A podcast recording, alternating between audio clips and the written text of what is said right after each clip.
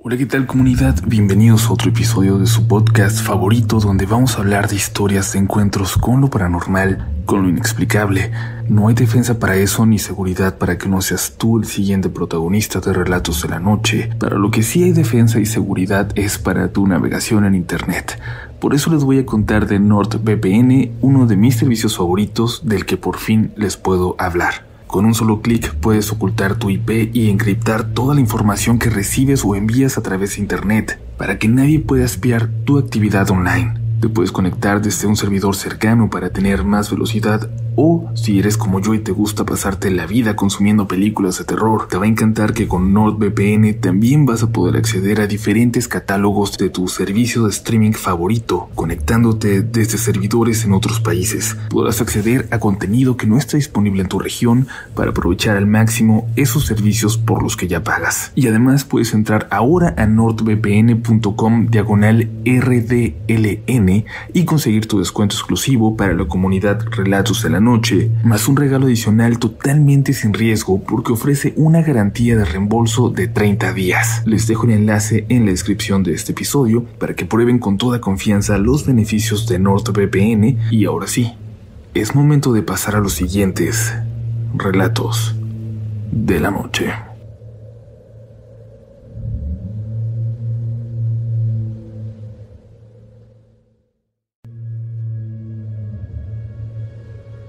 Vivo en un departamento de la colonia Cuauhtémoc de la Ciudad de México, en el tercer piso para ser exactos. Justo frente al balcón de mi departamento está la azotea de la casa de atrás, el área donde tienden la ropa, unas jaulas. Sé que en algún momento ahí rentaban varios de los cuartos de esta casa. Veía mucha gente diferente tendiendo ropa en la azotea, jóvenes sobre todo. Pero desde la pandemia para acá eso se detuvo. Al parecer ya no se rentaba. Así que en esa casa enorme solo vivía el señor que la cuidaba. Supongo porque creo que no era el dueño. Solo él subía ya a atender y a veces se quedaba viéndose a la calle, solo viendo a la gente pasar. No le ponía mucha atención. No es que pasáramos tanto tiempo viendo por el balcón que daba hacia la casa de atrás. Era una imagen bastante aburrida, la verdad. Este pasado diciembre estuve fuera todo el mes me fui a casa de mi familia a Querétaro a pasar las fiestas. Cuando por fin regresé, me puse a darle una limpiada a fondo al depa. Me concentré tanto que hasta se me hizo de noche y apenas estaba limpiando el balcón. Mi novia me estaba ayudando también, y así de cansados como estábamos decidimos parar, dejarlo ya para el día siguiente y tomarnos un vino. Fui por una botella y por los sacacorchos, y escuché que mi novia dijo buenas noches. Me acerqué y le pregunté a quién saludaba, y dijo que el señor de atrás. Estaba asomado por la orilla de la azotea, hacia la calle, hasta el otro extremo, pero lo alcanzábamos a ver bastante bien. No contestó el saludo, pero la verdad estaba lejos y yo nunca lo saludaba. Solo mi novia cuando ella estaba ahí lo veía subir. Pero esta vez, como les digo, no hubo respuesta de su parte. Nos tomamos un par de copas y después de un rato decidimos entrar porque se soltó el frío, pero justo cuando lo estábamos haciendo, cuando estábamos entrando, como por costumbre volteamos de nueva cuenta hacia la casa de atrás. Entre las jaulas para colgar ropa, las más cercanas a nosotros, estaba aquel señor mirándonos directamente, muy muy de cerca, a unos tres o cuatro metros, casi al mismo nivel.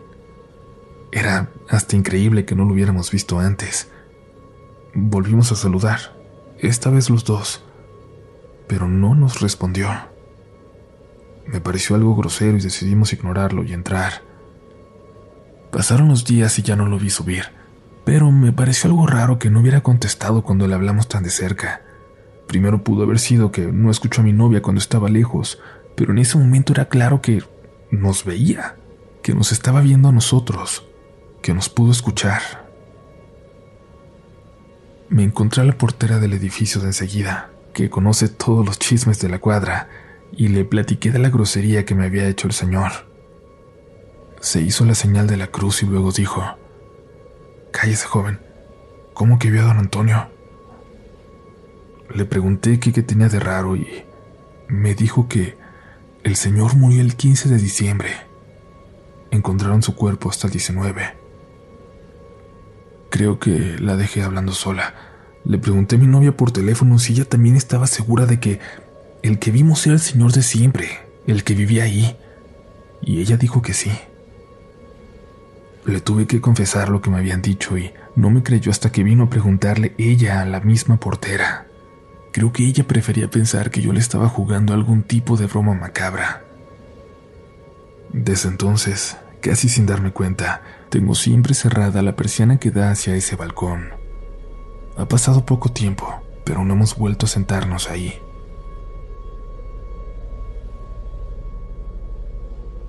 Hola comunidad.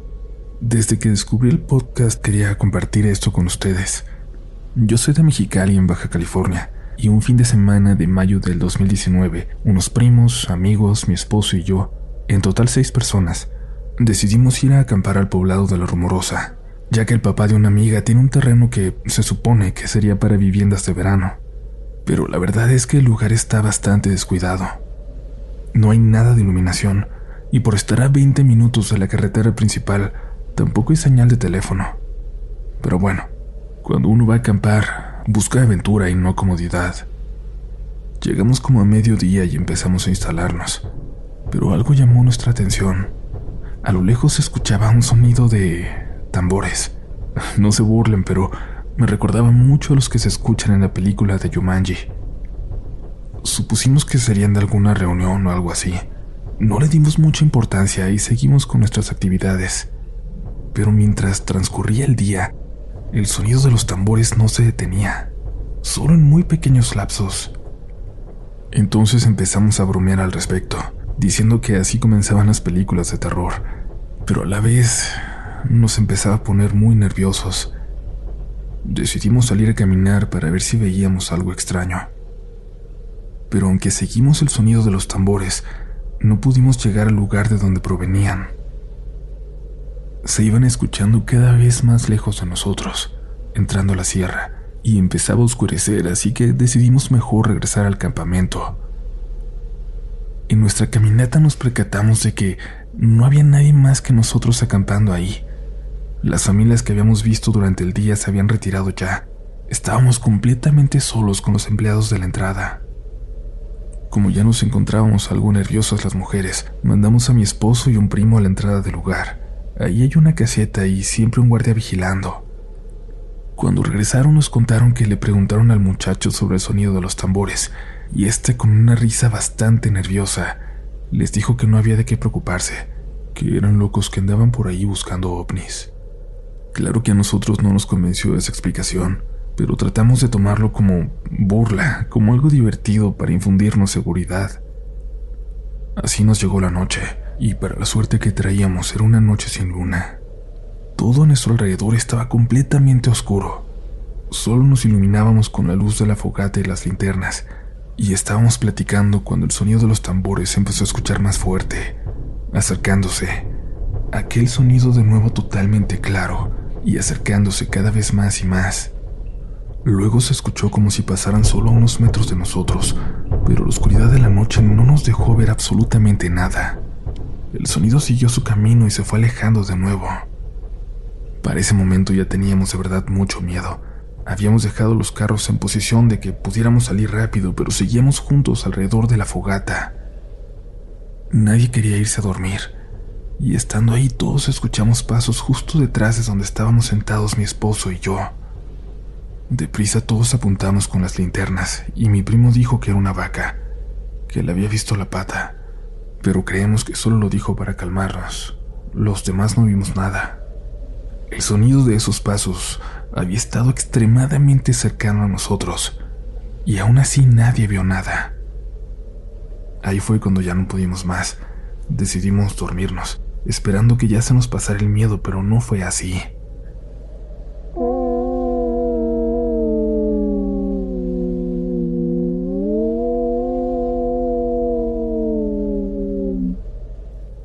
A eso de las 3 de la madrugada, escuchamos a lo lejos una especie de grito desgarrador, como de sufrimiento de mujer, y cuando el grito cesó empezaron a sonar las alarmas de los carros.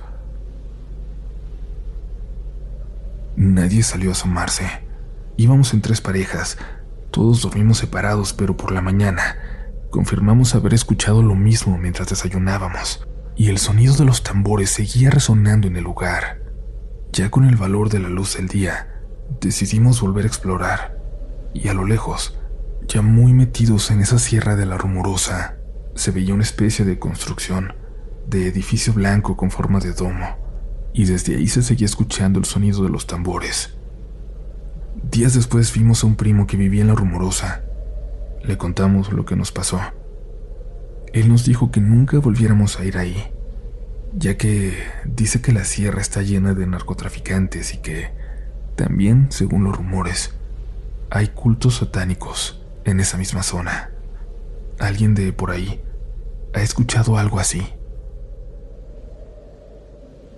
Gracias por continuar por aquí y recuerda que si tienes una experiencia similar o que te recuerde a las historias que has escuchado por aquí, por favor compártela, no importa lo larga o lo corta que sea, y también suscríbete para que en ese momento te vuelvas parte de esta comunidad.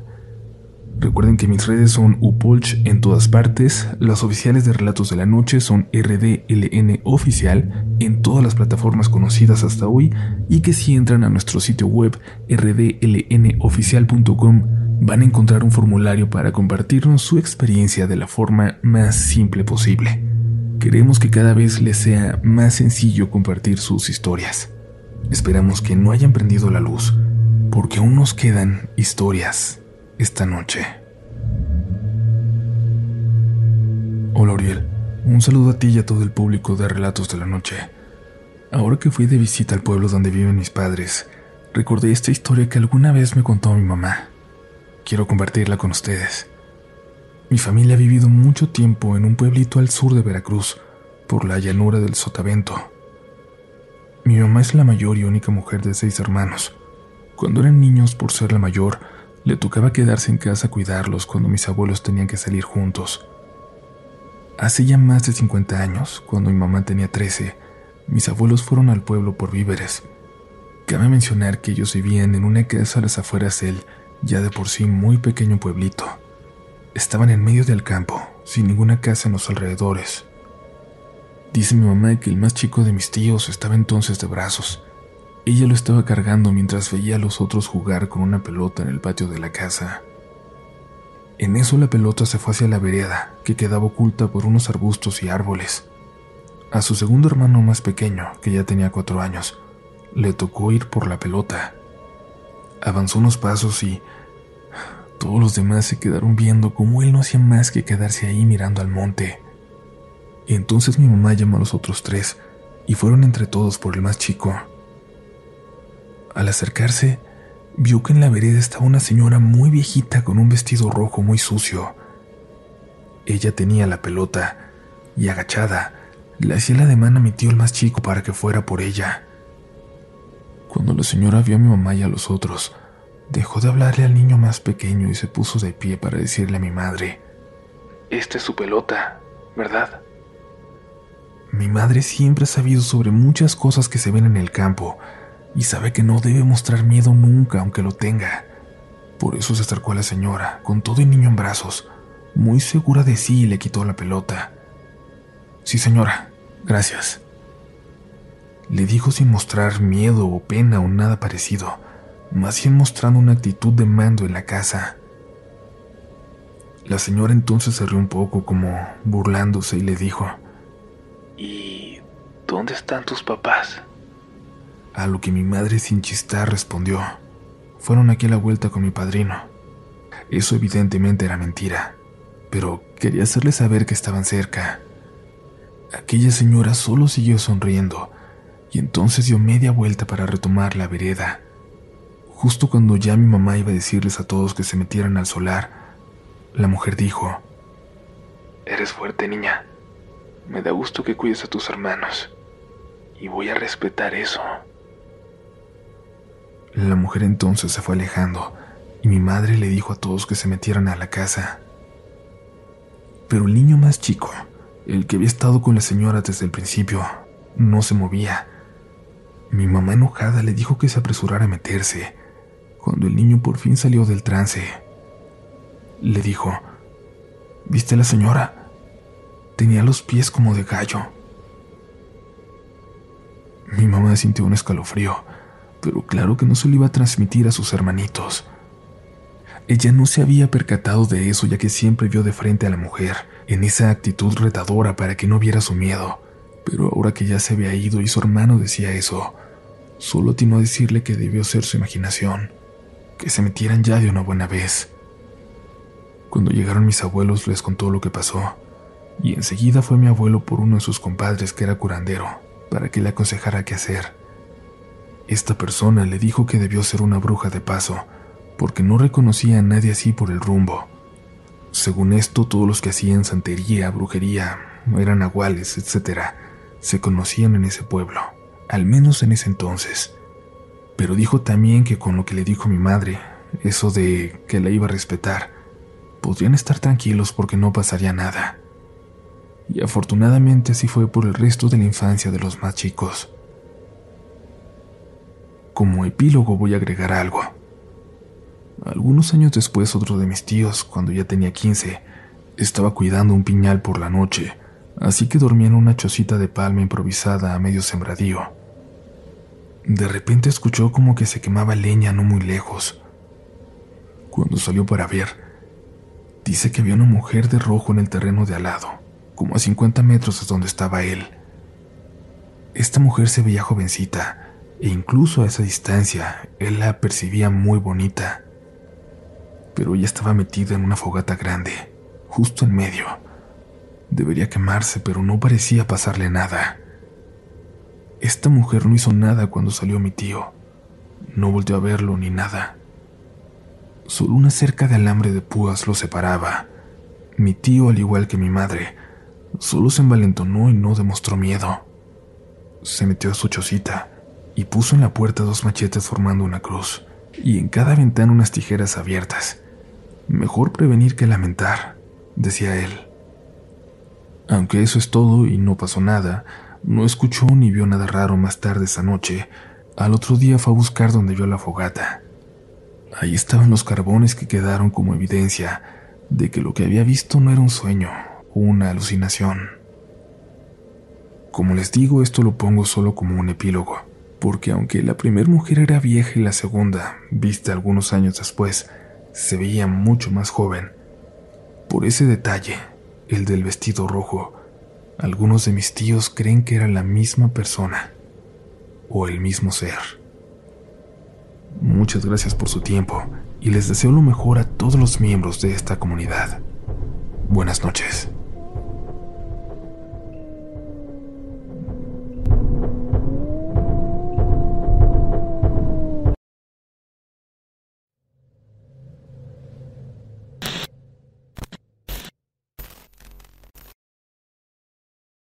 Hello, it is Ryan, and we could all use an extra bright spot in our day, couldn't we? Just to make up for things like sitting in traffic, doing the dishes, counting your steps, you know, all the mundane stuff. That is why I'm such a big fan of Chumba Casino. Chumba Casino has all your favorite social casino style games that you can play for free anytime, anywhere with daily bonuses. That should brighten your day a little. Actually, a lot. So sign up now at chumbacasino.com. That's chumbacasino.com. No purchase necessary. Group. Void were prohibited by law. See terms and conditions. 18 plus.